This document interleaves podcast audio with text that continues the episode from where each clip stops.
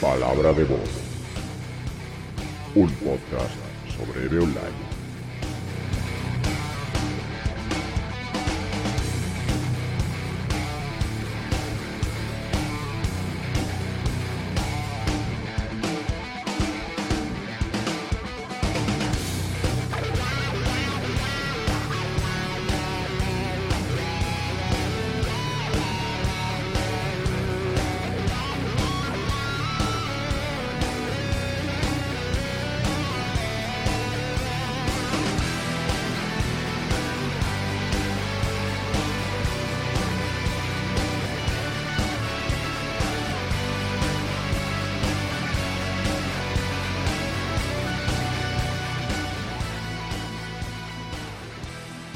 Hola, bienvenidos a Palabra de Bob, un podcast sobre EVE Online. Yo soy Carreilly. Yo soy Ikion. Yo soy Longinos. Yo soy Peonza. Y yo soy Zadin. Hoy vamos a, a conocer un poco dos, dos, corporaciones como opción para pilotos españoles dentro de EVE Online. Escuadra Salamandra, una corporación más enfocada a los nuevos clones alfa, y eh, Glory Hall, que viven ahora mismo en, en Warhol. Después tendremos un, un pequeño adelanto de, del lore de Longo, el lore de EVE, sección que nos trae Longinos. Las herramientas, una de las herramientas más útiles dentro de, los programas externos que podemos usar en EVE Online, que es EVEMON. Y por último haremos un pequeño debate sobre la comunidad hispana en, el juego. Sin más, empezando por el principio, Zadín, como CEO de, Escuadra Salamandra, ¿quieres hablar un poquito de la corporación y sus objetivos?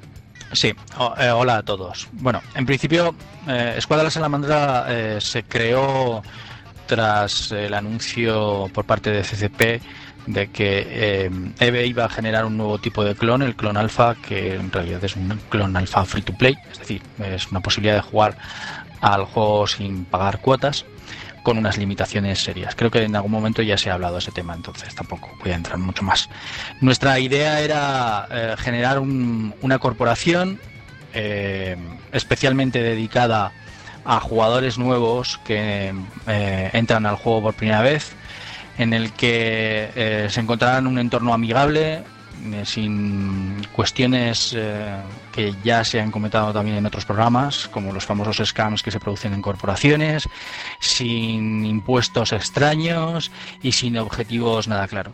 El Escuadra Salamandra pretende ser un lugar en el que el jugador nuevo se incorpore, eh, empiece a jugar, pueda hacer consultas, pueda aprender cosas, lo que podamos enseñarle y a partir de ahí decida su camino y, pueda marchar tranquilamente una vez ya um, considere que se ha formado, que ha adquirido cierta experiencia o, que ha encontrado un, un, lugar en el que eh, instalarse, pues pueda marcharse tranquilamente. Ese es el, en esencia el objetivo de Escuadra Salamandra. En principio, entonces, por lo que entiendo, no hay ningún tipo de requisito previo para entrar dentro de, la escuadra. Eh, bueno, fijamos el requisito que fueran eh, personajes nuevos. Eh, entendemos que, que, el objetivo de esta, de esta corporación es, es eso, es eh, recibir a, nuevos personajes. Tampoco, tampoco puedes saber realmente si un personaje nuevo es que es un jugador completamente nuevo o es alguien que se ha hecho una, una cuenta nueva. Eh, no vamos en ese sentido, no podemos ser muy, eh, muy restrictivos. La, la, idea es esa, en principio, eh, nuevos personajes. ¿Y qué tipo de actividades se están planteando para jugadores, para los jugadores que entran dentro de la corporación? Bueno, hasta ahora mmm, las actividades que más se han realizado han sido algo de, de PvP, sobre todo a petición de los propios uh, integrantes. Sí, se ha hecho algo de PvP en, en Lowsec, se han llevado unas cuantas ROAMs. Estamos hablando de diciembre. Y eh, ahora lo que estamos tratando también es, eh, tenemos a muchos compañeros que eh, después de hablar con ellos, casi todos mmm, hablan de hacer PvE, que, que, quieren tener un mayor conocimiento del tema del PvE. Así que estamos organizando eventos en los que montamos pequeñas flotas. Además, con eso la gente aprende el concepto de flota, eh, pequeñas nociones básicas de las flotas, los broadcasts, eh, las colocaciones, en fin, poco a poco es ir in integrándolos en lo que es el medio ambiente de, de EVE, ¿no? Mm, tanto en pequeñas flotas como en grandes flotas. Entonces, hacemos, hemos ya realizado una actividad de PV en grupo y la idea es que vamos a hacer este tipo de eventos eh, de manera semanal. Incluso visto lo bien que nos fue este primer día, eh, a los directores nos ha subido un poco el éxito a la cabeza y estamos pensando en buscar un reto más grande. Pero bueno, eso lo, hablaremos con nuestros compañeros. Bien. Y em, para un jugador a medio o largo plazo, ¿qué encuentra dentro de Escuadra Salamandra? O directamente, bueno, explícanos cómo es. Em, lo cierto es que es, es una corporación eh, con una infraestructura muy laxa, ¿vale? No tenemos, no hay exigencias de mm, cumplimiento de objetivos. Entendemos que este tiene que ser un primer lugar en el que aterrizan, en el que por lo menos se integran con una comunidad, porque EVE, además creo que esto también ya se ha hablado en otros podcasts, EVE se juega mm, realmente en grupo, es cuando, cuando el juego muestra su máximo potencial.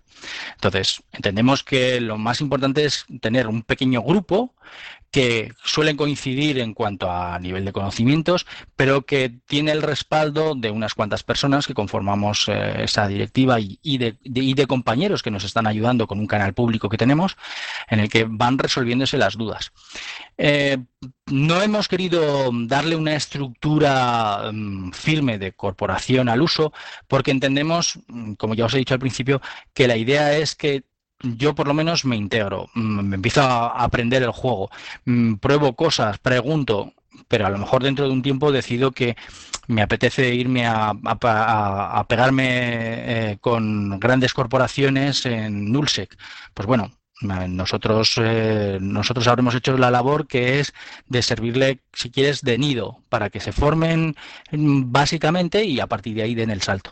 Y para terminar, ¿cómo va la cosa hasta ahora? ¿Hay licenciados ya?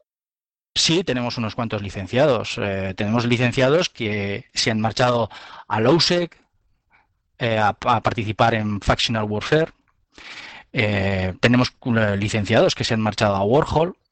Y em, tenemos gente que ha decidido iniciar una carrera industrial en HiSec y que se ha marchado también porque a tengámoslo en cuenta. Em, la corporación, como os digo, no tiene una infraestructura y por tanto hay un momento determinado en que un jugador, cuando ya da un paso más, necesita, necesita una infraestructura o necesita montársela.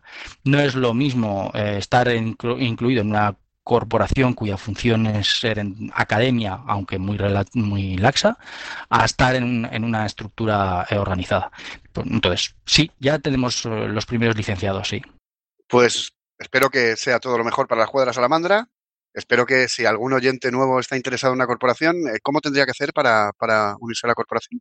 A ver, em, en principio tenemos un, anuncio colocado en, lo que serían las, las búsquedas de, corporaciones y bastaría teclear Escuadra Espacio Salamandra y ahí aparece. También es buscarnos en el, en el canal público que tenemos, Escuadra Salamandra, y eh, en el propio moto creo que tenemos ahí incluidas alguna información.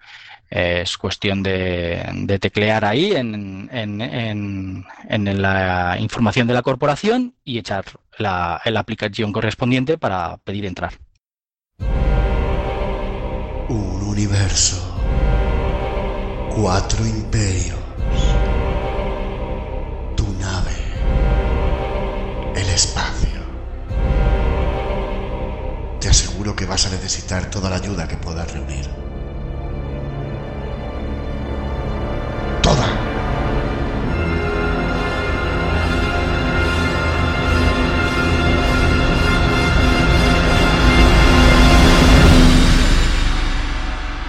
Palabra de Bob, un podcast sobre EVE Online.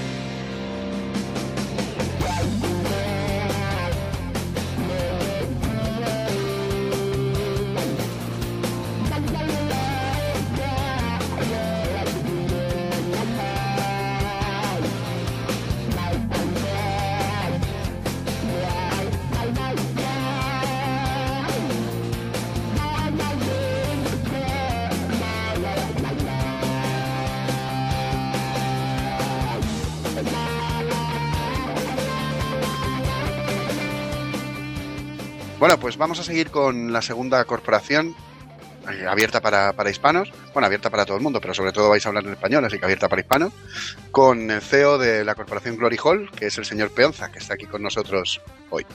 Peonza, ¿qué nos cuentas de Glory Hall? Pues a ver, os voy a contar un poco de, de dónde viene esto o de dónde, cómo empezamos.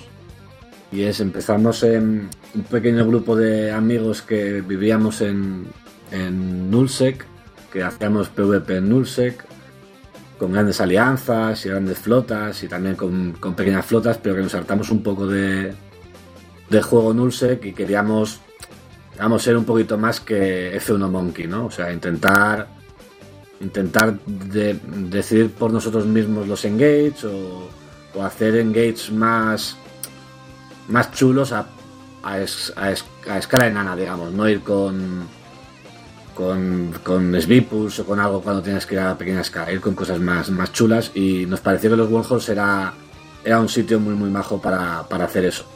Entonces entramos, eso ya me parece que empezamos hace como, como dos años, estuvimos danzando de Wormhole de Wormhole a Wormhole con distintas, distintas formas, con distinta gente. Estuvimos en un C3, estuvimos en un C4, luego en un C5, bueno. Y hasta que no empezó este año pasado, do- 2016, que ya empezamos a, ser más número y empezamos a fusionar corps, que es cuando empezamos a, crecer realmente, ¿no? Al principio pues éramos siempre, pues, qué sé, 5 o 6 pilotos, y desde que empezamos a fusionarnos con otras corporaciones, pues eh, empezamos a crecer y a tener contenido a todas horas, digamos. Que fue ahí donde, donde os conocí yo, por ejemplo, que yo estaba en la última frontera, en Luz, y no sé si no recuerdo bien, creo que fuimos a pasar un fin de semana a vuestro agujero, o algo así, o un par de días. Uh, ¿con erótico resultado? Sí, erótico resultado, sí, estuvo muy bien. Después vinieron, Fue que teníamos intención de, de juntar las dos corps, pero hicimos un evento antes para ver cómo nos cómo, iba, cómo íbamos en flota, ¿no? Cómo, cómo nos comunicábamos, cómo nos, nos entendíamos. Y pasamos un par de días en nuestra casa y otro par de días en vuestra casa, haciendo PvP, solo PvP. Y fue bien, claro, porque luego nos juntamos y tal. Y bueno, en su, pues cuando nos juntamos, no sé si llegamos a ser unos, unos eh, 100 o así, ¿no? O, ¿no? Más, más o menos fue cuando teníamos 100 personas, creo. ¿pero personas o ju- No, jugadores o eh, personajes? me refiero a, a gente dentro, dentro de la Corp. Sí, gente dentro de la Corp, cien. Y, y bueno, y pues desde entonces eh, hemos ido creciendo y, y nada, y ahora estamos con 200 personas más o menos, o sea, 200 personajes. En flota solemos ser unos, no sé, desde el día que menos somos, que somos 5 o 6, hasta, hasta el día que más, que nos podremos juntar 20 o 30. Más o menos, eh, a grosso modo, tampoco sé los números exactos. Eso te iba a decir porque yo he visto 40 y más en flota. Sí, es que ya, te digo que no sé muy bien cuál, cuál es nuestro, nuestro límite. Pero bueno, que sí que hay mucha gente activa y, bueno, ha sido nuestro, por, seguir orientando un poco más la corpital, nuestro principal foco es el PvP. Eh, muchísimos jugadores han entrado aquí y a todo el que entra se le dice que nuestro principal objetivo es el PvP, pero eso no quita que se hagan todo tipo de actividades. Se matan sleepers, eh, gente mina, se hacen exploraciones, no sé. Bueno, a todo el que entra, pero la- eh, ahora mismo el reclutamiento está cerrado, creo, ¿no? Sí, el reclutamiento está cerrado desde agosto. Pero desde agosto hemos subido en 50 o 60 los, los números. O sea, está cerrado, digamos, a... En general, pero como todo el mundo conoce a un amigo que quiere entrar, que no sé qué, que no sé, pues ya sabes cómo funciona esto. Al final, pues vamos creciendo. Y gente de la escuadra Salamandra. Creo que cinco de los graduados de, de la escuadra Salamandra han terminado en, en Glory Hall. Sí, sí, querían entrar y, y, bueno, eh, les hicimos una pequeña entrevista como le hacemos a todo el mundo, ¿no? Que Pequeña. Lo- Sí, pequeña. A ver, lo, lo único que nos interesa realmente para que alguien entre a Glory Hall es que, es que tenga ganas, tenga ganas de aprender la vida en Wormhole, tenga ganas de hacer el PvP, se muestre activo, o sea, que sea una persona con ganas y lo más proa- proactiva posible y que sea una omega, porque una, por mucho que me gustaría tener eh, alfas y, que aprendan y tal, en Wormhole no se puede vivir si no puedes fitearte el cloak. Entonces, eso era importante. Entonces, para mí son los requisitos. Luego, pues, siempre está, joder, pues si tienes un millón de skill points vas a ir justo, ¿no? Pero con, el tiempo, pues, pues ya irás aprendiendo. Pero es mucho más importante la actitud y que aprendas y que te dejes guiar y que, bueno, pues que vayas aprendiendo cómo hacer bien las cosas dentro de OneHole porque es muy, muy, muy di- diferente a, lo que puedas hacer en Highsec o en Nullsec.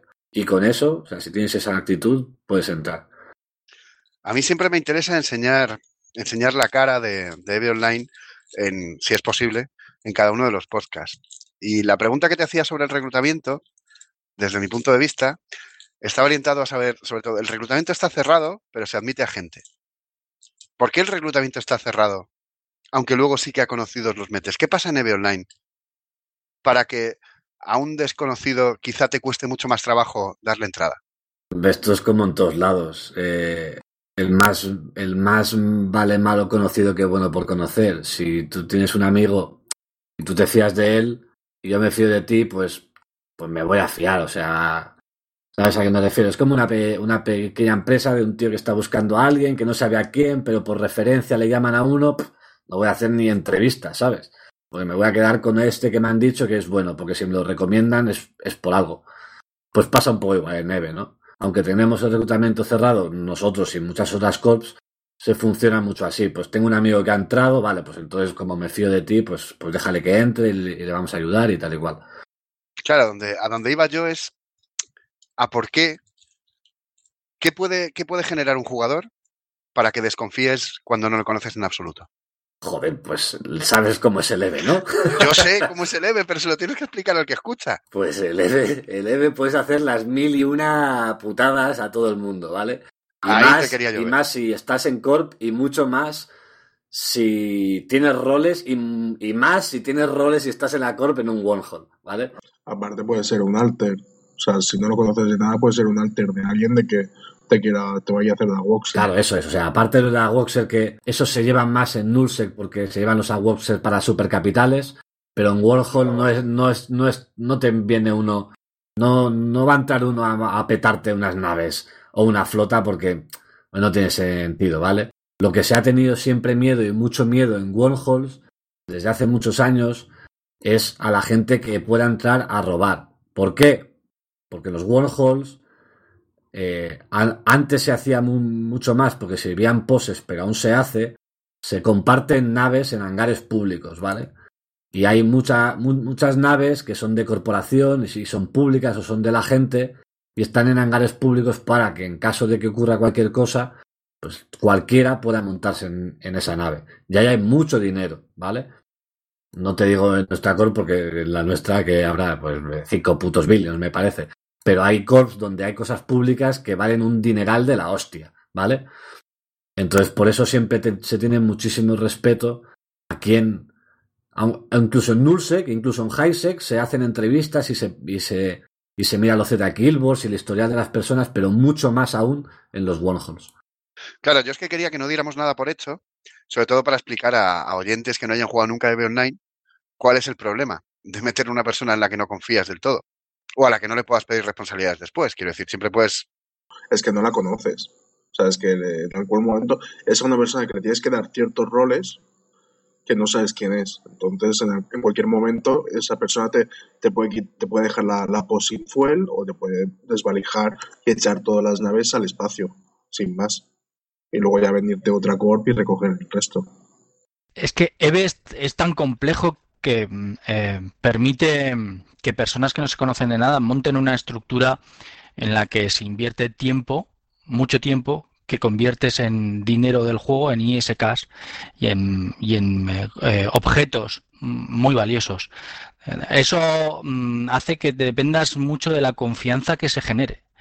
Y un extraño sigue siendo un extraño. Y, que te gane la confianza y que luego te desvalije es una posibilidad que se dio desde el día uno que, que el servidor de EVE se abrió. Claro, pero yo estaba pensando en otros juegos y en lo que pensará una persona que no haya jugado nunca EVE Online sobre el tema de por qué no mete esta gente desconocida. Bueno, tienes un pesado en el TS, pues cuando te hartas le echas.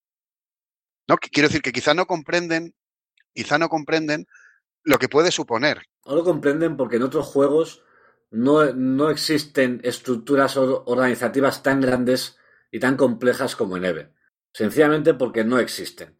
Y no, y, y no existe la posibilidad de crear una estructura que vale 100 veces más que la nave más, más cara que te puedas comprar y necesites a un montón de gente para ponerla. Entonces, no, no estudia esa estructura, no es como, como unos guantes o un arma que tengas fiteado en tu personaje en el WoW. Bueno, fiteado, pues ya sabes. Que tengas en tu, en tu personaje del, del, del WoW, que eso nunca lo vas a compartir, no lo puedes perder. Pero una estructura que haces con otros jugadores, hay cosas comunes. Hay poses, hay estaciones, hay supercapitales, hay fueles, hay, hay PIs, hay mm, Moon, eh, de este, hay de todo. Y, y, las grandes alianzas funcionan con esa pasta común, con esa gran or organización. Quizás alguien que venga de un juego como el WoW no lo pueda entender, pero llevará una semana o un mes en el juego y, lo, y lo, va a ver, porque verá que hay alianzas de miles de personas que, que ponen todo su tiempo y su, y su is, digamos, pues para hacer cosas muy grandes. Y si viene alguien con roles para quitarle todo eso y quiere hacerlo, lo hará. Vamos, es una historia que pasa todos los meses tenemos una historia de algún robo. No en, o sea, en, en en general, ¿no? Siempre hay alguien que se ha colado en algún lado y que ha mangado mucha pasta. Incluso en una, en una corporación de novatos, la posibilidad de tener una Woxer o alguien que intenta hacer algo que en perjuicio de la Corp está presente. Eh, nosotros tenemos puesto permitido el fuego amigo. En principio, el objetivo es enseñar, enseñar a la gente a, a, cuando te toque el turno correspondiente, pues la aplicación de módulos y demás. Pero eso no impide, porque además lo, yo lo he vivido en otras corporaciones, eso no impide para que entre alguien nuevo y después de varios días ganarse la confianza y uh, atacarte, atacarte por la espalda. Bueno, yo no tendría mucho miedo de que eso ocurra en una curva, en, un, en una curva de, tan um, academia porque, porque la gente hace eso para los grandes kills, ¿vale? Es decir, para meterse en corps donde la gente va con, con fiteo shiny o con supercapitales y tal. Para matar a, matar a cuatro novatos no te hace falta meterte en ninguna corp. Vamos a hacer un pequeño inciso para que alguien, el que queráis, explique brevemente qué es una Woxer y qué es un fiteo shiny. Pues a ver, una, una Woxer es el término que se le da a alguien que está en tu corp y que está en tu corp para, para acabar con, contigo. O sea, para matar a gente de, de, su propia corp o alianza, ¿vale? Por ejemplo, un clásico ejemplo de Awoxer es una gran alianza, ¿vale? Que está for, formada por muchas corps. Algunas de esas corps farmean con, con carriers. Y hay otra corp que su, en, esa alianza que sus requisitos de entrada no son muy. son, son un poco laxos, ¿vale? Y no hace entrevistas ni nada, y meten a, a, a cualquiera. Pues una Woxer podría entrar en esa corp, ir a los sitios donde farmean las capitales de las corps aliadas, abrir un cino y destrozar una capital. Porque como sería azul, digamos, eh, no, no, tendría ningún riesgo, digamos. Los otros ven entrar a un azul en, su, en su si, sistema y no se piensan que le va a atacar su propio aliado. Pues eso es una boxer, ¿vale? Aprovecharte de la situación de que no van a sospechar de, de, de ti para matar naves. Claro que obviamente una boxer pues dura poco, para corp en corp. Por eso siempre cuando se recluta se, ve, se va mirando que, en qué corps ha estado ese tipo. De hecho, es que existió el tipo. Y se, su personaje se llamaba Awox. ¿Sí? Eso no lo sabía. Sí, te lo juro. Eh, un tipo que se llamaba Awox se metió, se metió dentro de una corporación y días después se dedicó a matar a todo, aprovechando que entonces no había ni fuego amigo ni nada. Eso, no, eso es de ahora. Se dedicó a matar a toda la gente de su corporación que, que pilló. Madre mía. Es tan grande el juego que desde entonces al, a, es, a, esa forma de actuar se llama Awoxing. Mira, pues ya sabías algo que yo no. Bueno, y ahora para terminar vamos a ponernos nuestra mejor eh, ropa interior Peonza, porque quiero hacerte una pregunta íntima. Hostia. ¿Cómo es realmente ser el CEO del juego de egos de una corporación con tantos números? Buah, pero no es un problema, hombre, no. A ver, esto es un juego. No lo sé, ¿eh? yo te pregunto. A ver, yo. Yo sé que en, en grandes alianzas y en grandes corporaciones y tal siempre ha habido eso de que. ¿No? De que ha hecho que de egos en algún momento y tal. Pero no sé, macho, yo de momento no. No he tenido ningún problema. O sea, a ver, hay, hay problemas siempre, ¿no? Pues porque siempre. Siempre chocas o tal, pero. Pero no sé, somos adultos, ¿no? Se, se habla con la gente y, se intenta solucionar lo mejor que se pueda y tal. Hay que tener mucha mano izquierda, hay que, que- ¿qué hay que tener? Es que me vas a joder la pregunta, era mi pregunta estrella. A ver, para, para mí son dos cosas. Es ser muy paciente y tener mano izquierda y tal. Y también delegar, aprender a aprender a que tú no tienes que controlar todo. O sea, yo controlo una parte de la corporación. Hay muchas cosas que no tengo ni idea de cómo funciona, si te soy sincero. Tengo, hay gente, afortunadamente, gente muy buena a mi alrededor que hace un curro ex- excelente, que recluta gente, que hace industria, que, que organiza eventos, que trae naves, que se preocupa de un montón de cosas que yo no me, pre- me estoy pre- pre- preocupando. Y cuando surge algo, pues yo no le voy a decir por qué has hecho esto, lo has hecho mal y tal. Ellos ya saben cómo hacerlo, ¿vale? O sea, que sigue siendo EVE, ¿no? Sigue siendo EVE, donde tu trabajo se inserta dentro del trabajo de los demás de un modo que en- yo, yo por lo menos no he visto en ningún otro juego. Siempre intento sacarlo porque me parece una de las cosas más remarcables de EVE.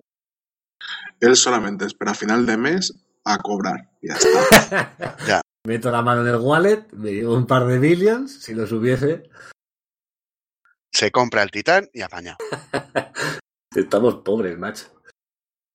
Nada, o sea, te- tenemos a, a- a mucha gente que, que maneja el wallet y que vende los loots del PvP, de las reacciones, que mueve un montón de cosas y, y no hay problemas. O sea, hay problemas pues porque... Eso, eso. Toda información para los Awoxers, venga. No, aquí a Boxers no van a venir, no te preocupes. Perfecto, Peonza. Vamos a continuar. Muchas gracias por, por la intervención. Nada, Intenté ponerte en tu mejor ropa interior, pero no ha sido posible. Ya te pillaré, ya te pillaré otra vez.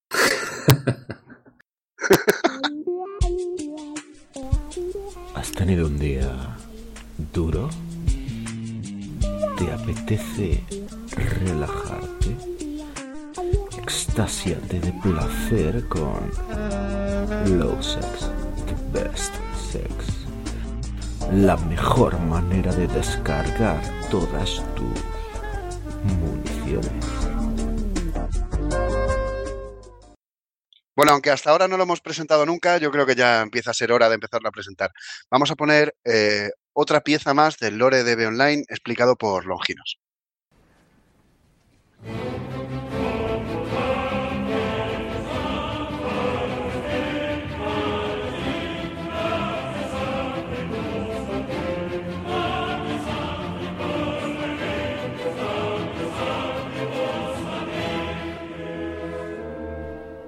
En el año 22.355, los Amar se toparon con otra pequeña cultura tribal, los Minmatar.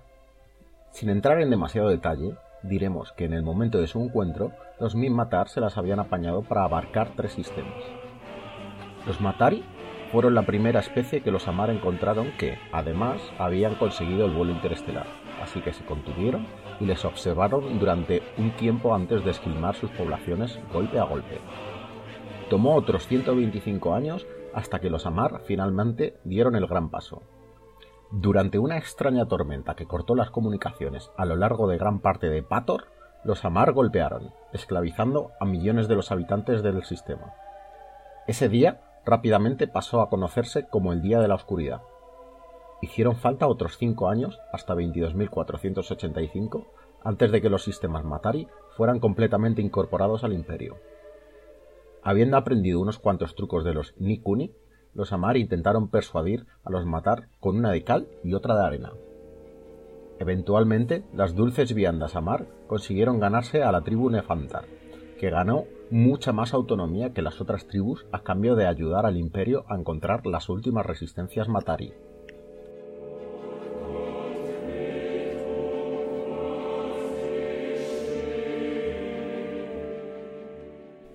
Siguiendo a la conquista de Pator y sus colonias, el imperio entró en una casi ininterrumpida paz durante unos 700 años. Siguiendo el precepto de si no está roto no lo toques, continuó avanzando lentamente a lo largo del cúmulo. Desafortunadamente, esta era de paz terminó con la ascensión al trono de Heideran VII en 23.041, que conllevó la pérdida de los Khanid, una de las cinco familias Heir. A continuación, el Consejo de Teología hizo el sorprendente movimiento de elevar a la primera familia Udorian, los Murkon, a Heir. Esta fue la primera vez que una familia no auténticamente Amar era seleccionable para reinar.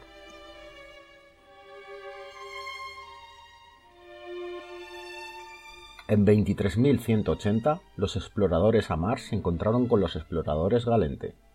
Los Amar actuaron primero, activando un cino, lo que asustó a los Galente, que nunca antes habían visto algo así, y huyeron usando un salto warp, lo que entonces asustó a los Amar, que nunca antes habían visto algo así.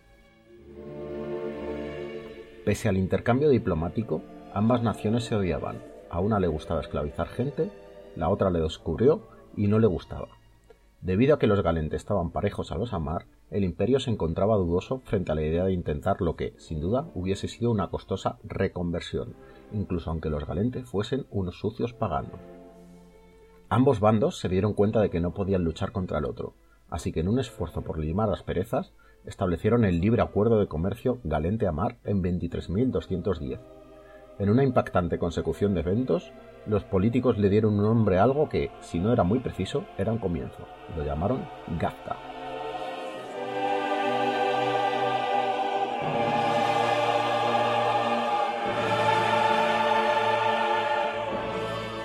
Los Caldari rápidamente se presentaron ante el imperio en 23.187, esperando encontrar a un nuevo aliado frente a los Galente. Pero como cualquier área con alguien que insiste demasiado en ser amigos, los Amar decidieron dejarlos de lado. En 23.191, los Jove aparecieron en las fronteras Amar, anunciando de tal manera que existían, y a continuación marchándose. Tomando esto como un signo de debilidad, los Amar pusieron los ojos en los Jove en 23.126 dando lugar a una muy corta guerra Amar-Jove. La guerra consistió en los Amar siendo tremendamente sobrepasados en la batalla de Bak Atioth.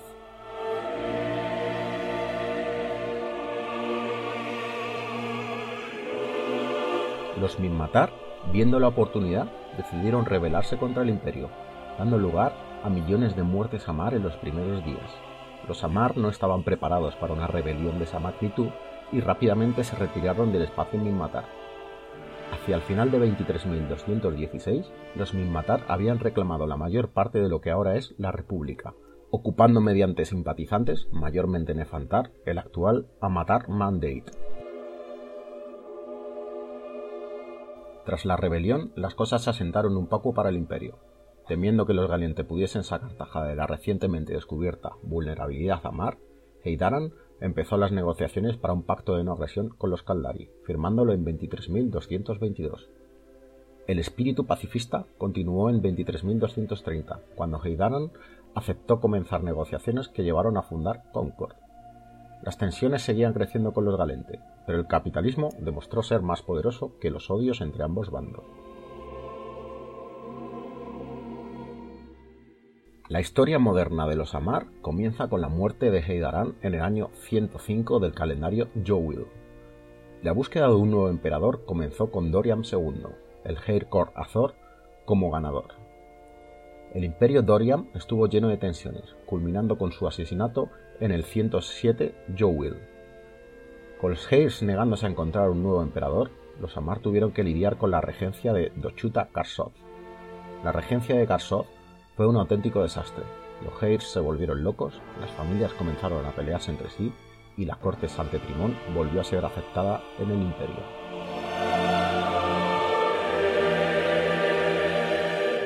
La regencia terminó en 110 Jowil. Los Stark Manir, la séptima tribu de Pator, que se creía desaparecida, apareció en Amatar Mandate. Tras unas pocas semanas, una flota masiva de Matari, dirigida por los ancianos Minmatar, deshabilitó Concord e invadió el espacio a mar. La flota invasora rescató montones de los Stark Manir y después se dedicaron al saqueo y pillaje. Llegaron hasta Sarum Prime, donde fueron parados por Jamil Sarum, uno de los cinco Heis que usó un arma terrana para acabar con ellos. Con el imperio asegurado, el Consejo Teológico decidió de nuevo nombrar por su cuenta una nueva emperatriz. El reinado de Yamil tuvo sus altos y sus bajos. Primero, declaró que cualquier esclavo de novena generación o más era emancipado. Esto, obviamente, causó un gran impacto sobre el imperio y la república, ya que los Amar no les gustaba perder 800 millones de trabajadores gratuitos y a los Minmatar no estaban preparados para manejar 800 millones de nuevos ciudadanos. Finalmente, los Drifters, que llevaban un tiempo volviéndose cada vez más agresivos, terminaron con su vida el mismo día que dio la orden de construcción de una nave insignia, la Auctoritas. Kakith Tasmurkon ascendió al trono sin mayor incidente en el año Yudil 118, siendo la primera Mar no auténtica en conseguirlo. Bueno, y vamos a continuar con, con una sección sobre las herramientas externas a EVE Online que desarrollan los propios jugadores. Son herramientas que, aunque no son imprescindibles, puede ser que su uso sea siempre muy interesante. Y Crion, intentemos que pueda hacer esta sección semanalmente porque es muy interesante y en función del tiempo que tenga, pues le tendremos secuestrado. Todo tuyo, Icrion. Pues empezaremos con Third Party Tools y EVE Online y esta semana pues os traigo EVEMON. Antes de, de, empezar con todo el tema este de las aplicaciones, habría que hacer una pequeña introducción al oyente sobre que EVE Online, aparte del juego, permite, que, permite acceder a la información de, tu piloto o de tu jugador desde, desde fuera a través de una API. Y esto, es, esto permite generar o crear eh, herramientas muy robustas a los jugadores para obtener información sin tener que, que, acceder al juego. Una vez conocido esta, este tipo de acceso a la información del juego, pasemos a, explicar eh, el funcionamiento de, de Beemon. Para empezar, eh, Evemon es su principal cometido es la gestión de la, de la cola de habilidades, la skill queue. O sea, es, una, es un apartado bastante importante, sobre todo para, para, para los pilotos novatos. Entonces, eh, normalmente la aplicación es, está en plataformas Windows y también, entre comillas, para plataformas Mac y Linux, emulado sobre Wine. Es un poco un poco cutre, pero bueno, la gente de usuarios de Mac y Linux ahí tienen la opción. Ya pasando al tema de, de una vez instalado, ofrecido el tema creadas y, y facilitadas la, el tema de API Keys para acceder a la información de, de tu personaje. Evemon pues, te ofrece una interfaz bastante sencilla donde te, te muestra la información de, de, los personajes a los, a los que, tienes, que tiene acceso y que puedes manejar. Una vez que, el usuario ha, facilitado esa información, hay que seleccionar un personaje para empezar a hay que seleccionar un personaje y para, poder gestionar el tema de los planes de skills. Lo, importante, o las herramientas fuertes, porque Demon, aparte de, la gestión de skills, te permite hacer otras cosas, ¿no? Tiene temas de consultar correo, consultar standings, son, realmente son cosas pseudo aleatorias, o sea, opcionales, ¿no? Porque el, su principal cometido realmente es el, el tema de, la gestión de, skills y el skill planner. El skill planner, cuando, cuando el usuario lo tiene delante, está dividido en unas seis secciones.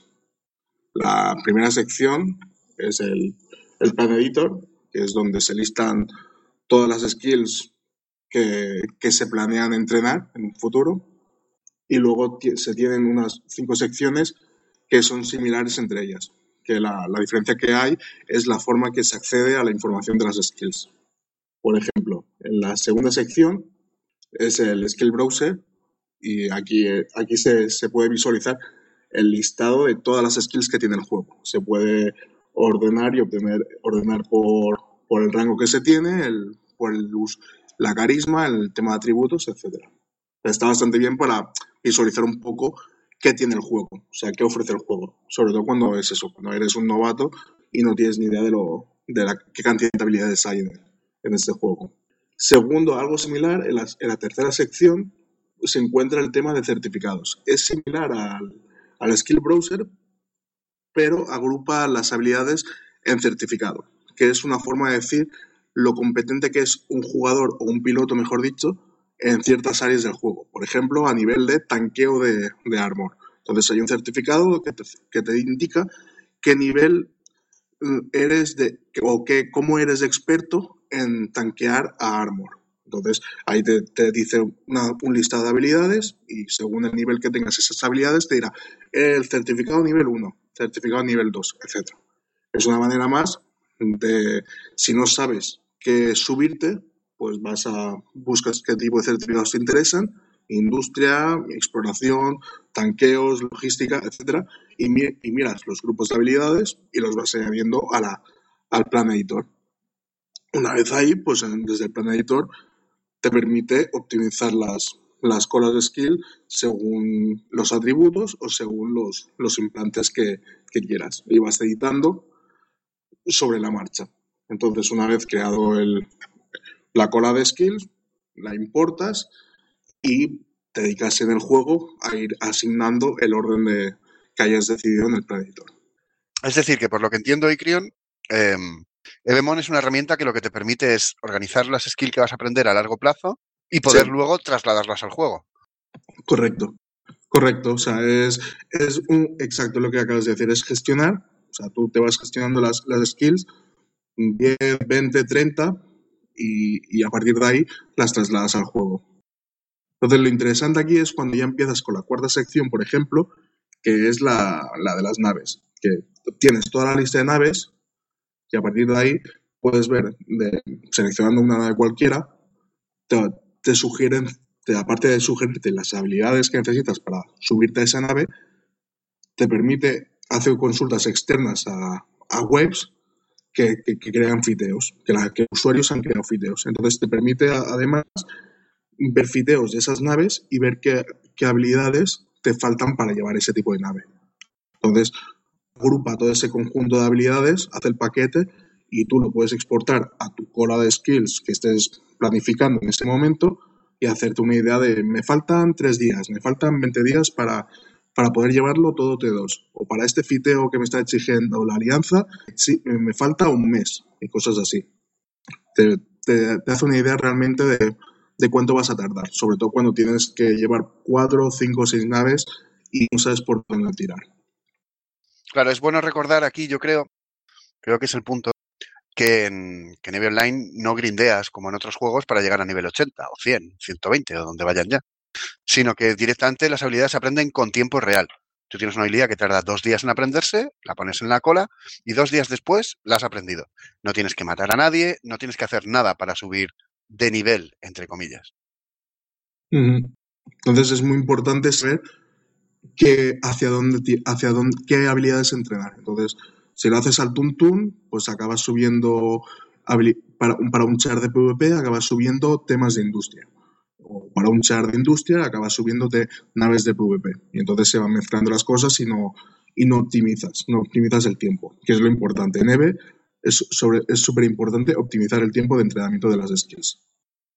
Y ya para acabar, dentro de la sección del, del Skill Planner, tienes la, el usuario puede encontrar la quinta y sexta, sec- y sexta sección, que son el de el ítems y el Blueprint Browser. O sea, es más, más, más de lo mismo. O sea, el ítem el ítem browser tienes el lista de todos los ítems y vas viendo que si seleccionas un ítem, pues te dice las habilidades que necesita para llevar ese ítem.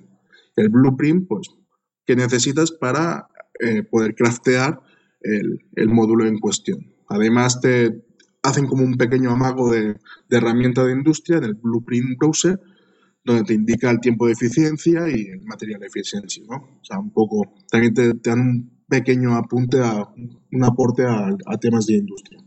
Y, en principio sería eso. O sea, es principalmente eso, la gestión y tal. Una vez, pues, una vez que ya el usuario ha decidido ver las, las skills y, y añadirlas al plan editor, pues las guarda y, las exporta al juego. A mí me gusta porque son ideas que se van repitiendo en todas partes y que recalcan más el, mensaje que yo intentaba para, para nuevos jugadores e incluso para jugadores que ni siquiera son todavía de B Online, sobre que, por ejemplo, no tienes que grindear nada para llegar a cierto nivel. Y en el caso de lo que has hablado en la última sección, sobre el tema de que todos los objetos de EVE, o casi todos, están fabricados por jugadores. Cuando te compras unos guantes de EVE, ha sido fabricado por un jugador. ¿Un cargo importante? Tanqueo por Plex. ¿Tienes que salir de gita? Tanqueo por Plex. ¿Adoras el contenido de tu cargo? Tanqueo por Plex. Tu cargo es lo más importante. Tanqueo por Plex. ¿Quieres llegar a destino? Tanqueo por Plex. ¿Quieres estar seguro en EVE? Tanqueo por Plex. ¿Quieres que todo salga bien? Tanqueo por Plex. Recuerda. Nunca lleves plexes en el cargo. Es un consejo de palabra de Bob.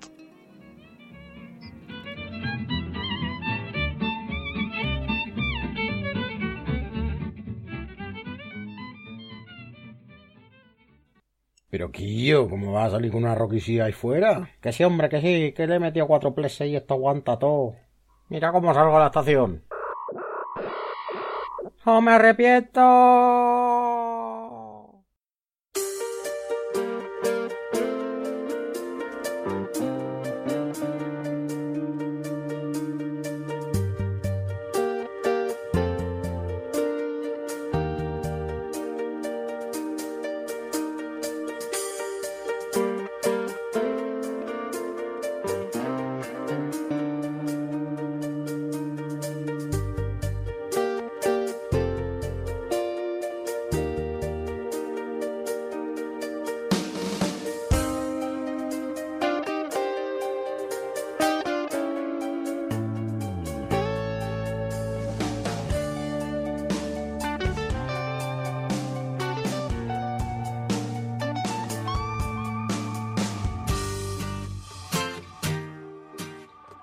Bueno, y ahora yo personalmente eh, me agarro a la silla, me llevo las manos a la cabeza y presento el debate, que hoy el tema del debate va a ser eh, acerca de la comunidad hispana dentro de, de EVE.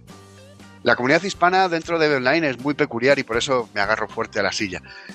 Y no sé cómo va a terminar el debate. Así que yo creo que Zadín es la persona que iba a empezar. Si quieres empezar, Zadín, adelante.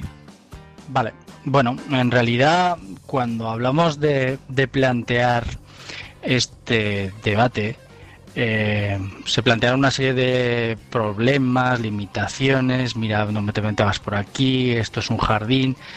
Pero yo en, en realidad lo quería plantear como cuál es la, la situación de la comunidad hispana española dentro del juego. Y partiendo de que yo mi, mi, experiencia como jugador no se remonta más allá de yo empecé a jugar en el 2014 en el primer en el primer mes del 2014 empecé a jugar.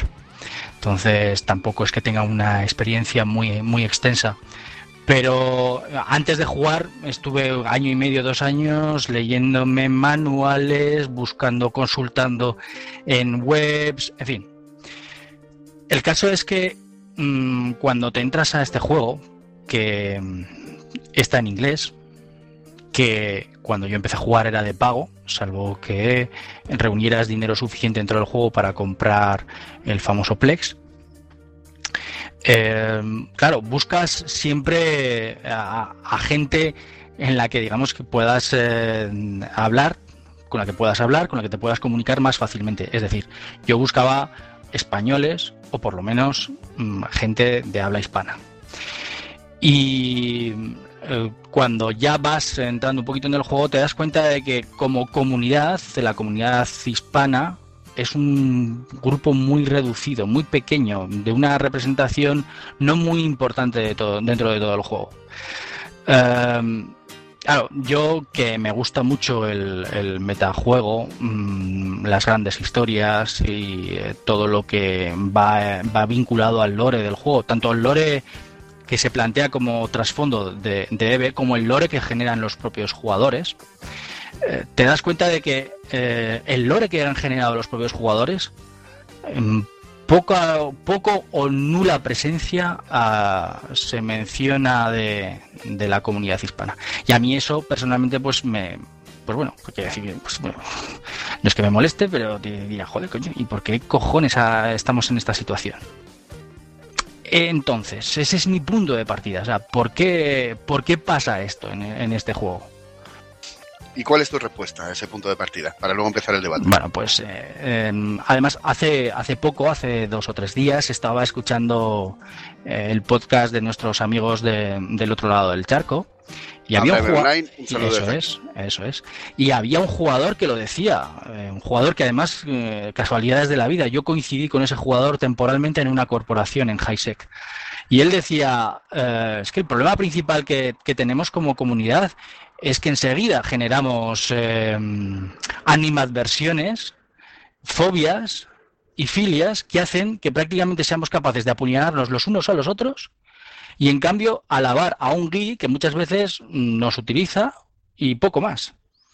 O sea que mm, tú dirías que es una cuestión de comportamiento e incluso social de, de los hispanohablantes. Sí, sí, porque además yo lo he visto, lo he, lo he vivido en otros juegos, ¿eh? O sea, no es el primer juego PvP en el que entro y, y- y paso de unos grupos Pero eso pasa en todos lados. O sea, pasa. Lo que pasa que como la comunidad es tan pequeña, despunta más o se, o se nota más. Pero yo est- estando, si estás en alianzas rusas, o alemanas, o inglesas, o australianas, o japonesas, o americanas, te encontrarás los mismos casos que pasan en, en las, en las corporaciones españolas. Lo que pasa que son tantos. hay una diferencia. E incluso aun cuando ahora decimos que son tantos, pero hay una diferencia. Algunas de esas comunidades no son tantos. Y es verdad que hay las mismas puñaladas traperas que las, las hay en nuestra comunidad. Pero en cuanto a sistema de organización, yo por lo que he visto, por lo que he vivido, ¿eh? En sistemas de organización, los españoles, ya no sé tanto los hispanos, pero los españoles somos incapaces de organizarnos para algo que no suponga sacar beneficio propio.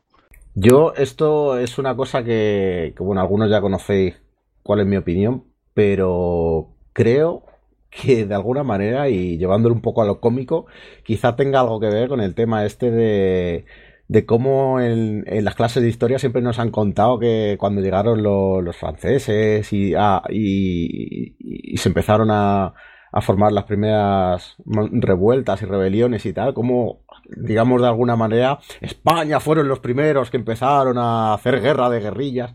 Yo creo que todo eso nos ha calado socialmente de alguna manera y pensamos que es la única y mejor manera de ganar la batalla, ¿no? Haciendo, haciendo cada uno pequeños grupos y yendo a su bola y no organizándose para nada. Y, pienso que, que es un error, ¿no? El no darnos cuenta de que a lo mejor si nos agrupamos en grupos más grandes podemos conseguir más cosas. Que no siempre las cosas se, se ganan desde casa en una trincherita. A ver, es que el, grupo puede ser tan grande como la como esta com- comunidad de- del, del idioma lo, lo, lo permita. Es decir, si hay, qué sé yo, me lo invento, ¿vale? Dos mil hispanos o, cinco mil hispanos, ¿vale? Si hay cinco mil hispanos, eh, eh, hay, habrá dos mil o tres mil que hagan PV y que no se muevan de Highsec. Habrá otros mil que se vayan a Nullsec y habrá otros mil que hagan Lowsec o Wormhole, ¿vale? Y dentro de, de Lowsec, de Nullsec y de, y de Wormhole habrá 20.000 pequeñas comunidades de grupos que hacen cosas. Y contra más gente haya, más van a interactuar en- entre ellos, ¿vale? Y, más va- van a juntarse. ¿Qué pasa? Que como hispanos no no hay muchos, o sea, comparado con los ingleses, y, porque lo estamos comparando siempre con eso, no hay grupos tan grandes. Es normal, somos menos gente. Y yo no tengo el mismo interés que el que tiene un tío que está en low sec haciendo pirateo, o el que tiene el tío que está minando rocas en highsec, o el que tiene el, el diplomático de la alianza de nullsec. Cada uno tenemos intereses diferentes. No podemos organizarnos para un mismo objetivo. Te organizas con la gente que tiene tu, tu mismo objetivo. Pero como esa gente hay menos, tienes grupos menos grandes, obviamente.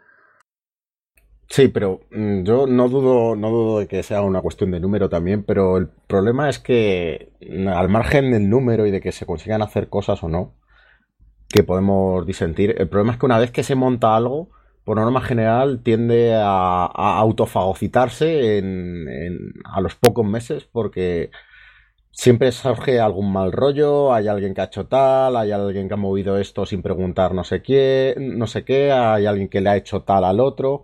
Y no sé, quizá me da la impresión de que, de que quizá tenemos una tolerancia muy grande a, a, lo que llamaríamos la picaresca, ¿no? Que también es muy nuestro, por decirlo de alguna manera. Y tenemos demasiada tolerancia a eso, al chanchulleo y a que y a que si alguien hace algo, pues no pasa nada, se le da otra oportunidad, se le da un aviso y ya está. Cuando yo creo que, que en otros países, en otras culturas, se le, no se le da un toque, se le dice a la puta calle y búscate la vida, ¿no? Y nos pasa, nos pasa en la vida real, eh, tenemos el problema que tenemos aquí con la política, y, yo creo que eso al final lo, lo asumimos nosotros dentro del juego y lo aceptamos, ¿no? Aceptamos que si alguien tima a otro y alguien le hace una guarrada a un compañero, pues no es tan grave, ¿no? Porque todo el mundo lo hace. No sé, a ver, yo yo os, claro, yo tengo que hablar desde mi desde mi corta experiencia en este juego. Cuando yo empecé a jugar, vi, visto la preparación mm, previa de lo que había, casi todo lo que las fuentes que tuve que buscar al final eran fuentes guiris. Había muy poca información en, en español. Bueno, pero eso es otro tema. Eso bueno, pero, pero sí, que será otro tema, pero va todo vinculado. O sea, mm, será otro tema, pero va vinculado. Yo entré y me incorporé a una corporación que era una academia, en la que mm, ciertamente te daban libertad, o sea, muy parecido a lo que estamos intentando con Escuadra, muy parecido, muy limitado. Lo de Escuadra no tiene nada que ver con, con aquella academia. Y, y- me tuve que, me tuve que comer la primera guerra en Highsec porque otros españoles decidieron tocar las pelotas. Claro, dices, eh, estás empezando a jugar y te encuentras con esto. Y no, se trata de contenido, ¿sabes? No se trata de decir, no, es un contenido porque, claro, es que esta, esta corporación está compitiendo por recursos con otra corporación. No, no. Se trata, se trata simplemente por tocar las pelotas. Cambia otra corporación, cambia otra corporación. En esta otra corporación, veteranos, todos muy buenos, no me hicieron ni puñetero caso, solo me dieron una consigna, consíguete una Tengu, luego ya hablaremos. Eh, entiendo que, claro, es normal, eh, los veteranos al final se acaban cansando y casi todos desaparecieron. La única cons- consecuencia que tuve de esa corporación fue que quise echar aplica- eh, eché, apli a varias, a, varias, varias corporaciones, pero estaba marcado, porque había participado en esta corporación. Quiero decir que al final, eh, es cierto, yo era un, completo desconocido, yo podía haber sido una cuenta alter de un, de un malvado mm, que quería reventar las corporaciones internas, pero yo he ido pasando por diversas corporaciones, algunas con muy buenos objetivos y muy mal ejecutadas, otras con ningún tipo de objetivo y otras que eran lo que eran. Mm, Sí, sí, mm, tenemos eh, em, programa de mineo y el programa de mineo era tú les minas y te lo compran a un precio y dicen que es de puta madre, pero resulta que te están eh, sisando pasta. Eh, que lo mismo que eh, ocurre entre los españoles también ocurre entre los guiris. O sea, no estoy en este sentido, todo el mundo es muy parecido. Pero mi experiencia me ha ido llevando y al final yo he estado en Highsec, he estado en Null, he estado en Warhol y he estado en Lowsec. Y por A o por B o por C, los grupos españoles acaban reduciéndose a grupos muy reducidos y sin posibilidad de proyección. ¿Por qué?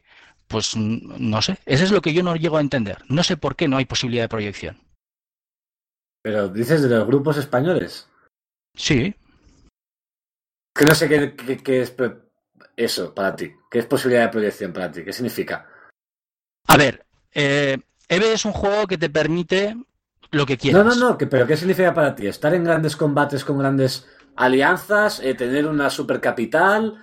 Mm, Cualquiera de esas posibilidades puede ser interesante, pero es que también, eh, también se pueden hacer grandes cosas con subcapitales. No hace falta tener grandes capitales, se pueden hacer cosas muy interesantes. Hay grupos especializados, hay grupos especializados que lo hacen, pero es que ese no es ese. Posiblemente ese- has llegado tarde, pero. Porque, la, por ejemplo, antes, en el 2008, to- bueno, mentira, en 2010 estaba Atlas, por ejemplo. Y es cierto que había mamonios internos por ahí, aunque yo ya. Yo en aquella época era un novato carebear que estaba en Highsec, pero hasta a mí llegaban a mis oídos de que había mamoneos internos, pero bueno, Atlas en sí creo que era española, la- o los dirigentes eran españoles. Y luego también tenemos casos como Walltrapers como corporación defendiendo Delve, que hicieron una gran proyección en su momento, y luego como alianza que se juntaron varias corporaciones españolas y defendieron, conquistaron parte de Soteria y con Raiden y tal, ayudándola haciendo campaña en Raiden, con, con los de Raiden, con- conquistando Soteria y toda la parte del sur, y luego defendiendo toda esa parte contra los rusos. O sea, ent- proyección a lo grande sí que ha habido y hemos tenido influencia. Lo que pasa es que la gente se cansa y, y luego la gente busca también otros caminos. Entonces, posiblemente a ti te ha tocado la parte donde la comunidad está más baja dentro del gráfico, ¿no? Donde- no había tanta no había tanta gente jugando y justamente posiblemente estaba lo peor de lo peor jugando. Entonces, te ha tocado pasar la mala época. Bueno, en mi experiencia, antes, mi experiencia, las cosas son, son de otro modo. Antes ha dicho Peonza que la comunidad hispana puede llegar a donde lleguen sus números. Desde mi punto de vista, la comunidad hispana puede llegar a donde llegue su motivación. Por ejemplo, eh, voy a poner un pequeño ejemplo de otro juego, pero va a ser muy pequeño. Estábamos en el Guild Wars 2, en, un, Mundo contra Mundo, en un servidor que se llamaba Baruch Bay, que era el servidor español. Íbamos haciendo nuestras cositas. A nivel de metagame había, como siempre, los mismos palos que hay siempre entre españoles y va a conquistar aquella torre, pero déjale, porque no es el que nos conviene. Pff, si puede conquistarla, que la conquiste, pero no le vamos a ayudar. Hasta que de repente en Reddit jugábamos esa semana contra dos servidores alemanes y los dos servidores alemanes, los combates en Guild Wars 2 de Mundo contra Mundo duraron una semana, de lunes a domingo. Bueno, de viernes a viernes, no me acuerdo muy bien. Y de repente, en Reddit apareció una entrada de los dos servidores alemanes que decían que nos iban a follar vivos. Nunca he visto una mejor organización. El lunes al mediodía, bueno, si era el viernes, el sábado al mediodía, ya teníamos organizadas las actividades. Violamos a los dos servidores en esa semana. Quiero decir, cuando la comunidad hispana encuentra una motivación que le lleva a organizarse y a superar las ganas de pegarte de palos con el de al lado que tenemos siempre, la comunidad hispana consigue grandes cosas.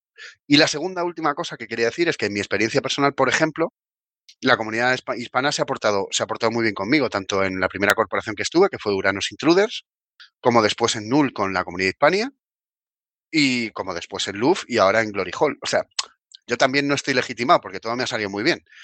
Pero desde mi punto de vista, la comunidad hispana siempre se ha portado muy bien. No sé a nivel del metagame, pero a nivel del juego que puedes hacer como un jugador eh, de base, para mí la comunidad hispana se ha portado estupendamente. Y queda como un anuncio de televisión, pero es que es verdad, joder. Es que mi experiencia personal ha sido así.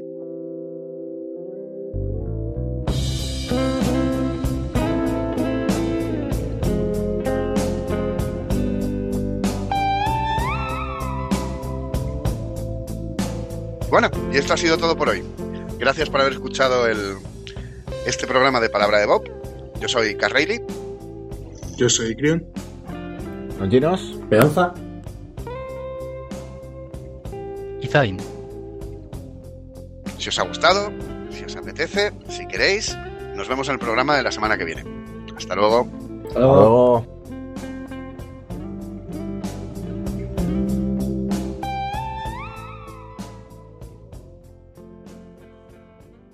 Próximamente en Palabra de Bob.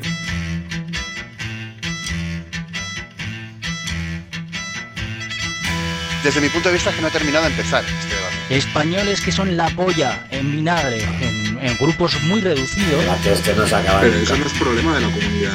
Eso es problema del, de CCP de que no hace una, una experiencia de Es que no ha usuario. empezado.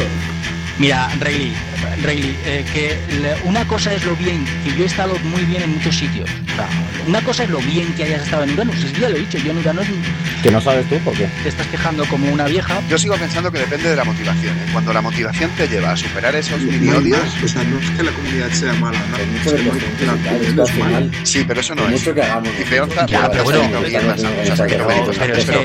algo cuando estaba la última etapa de Miguel ya dijo claramente que es que los números no daban. Eh, gente, tengo, no sé, una idea. ¿Por qué todo esto que estamos hablando no lo dejamos para el próximo podcast? Extendemos el debate que ya teníamos. Palabra de Bob. Un podcast sobre EVE Online.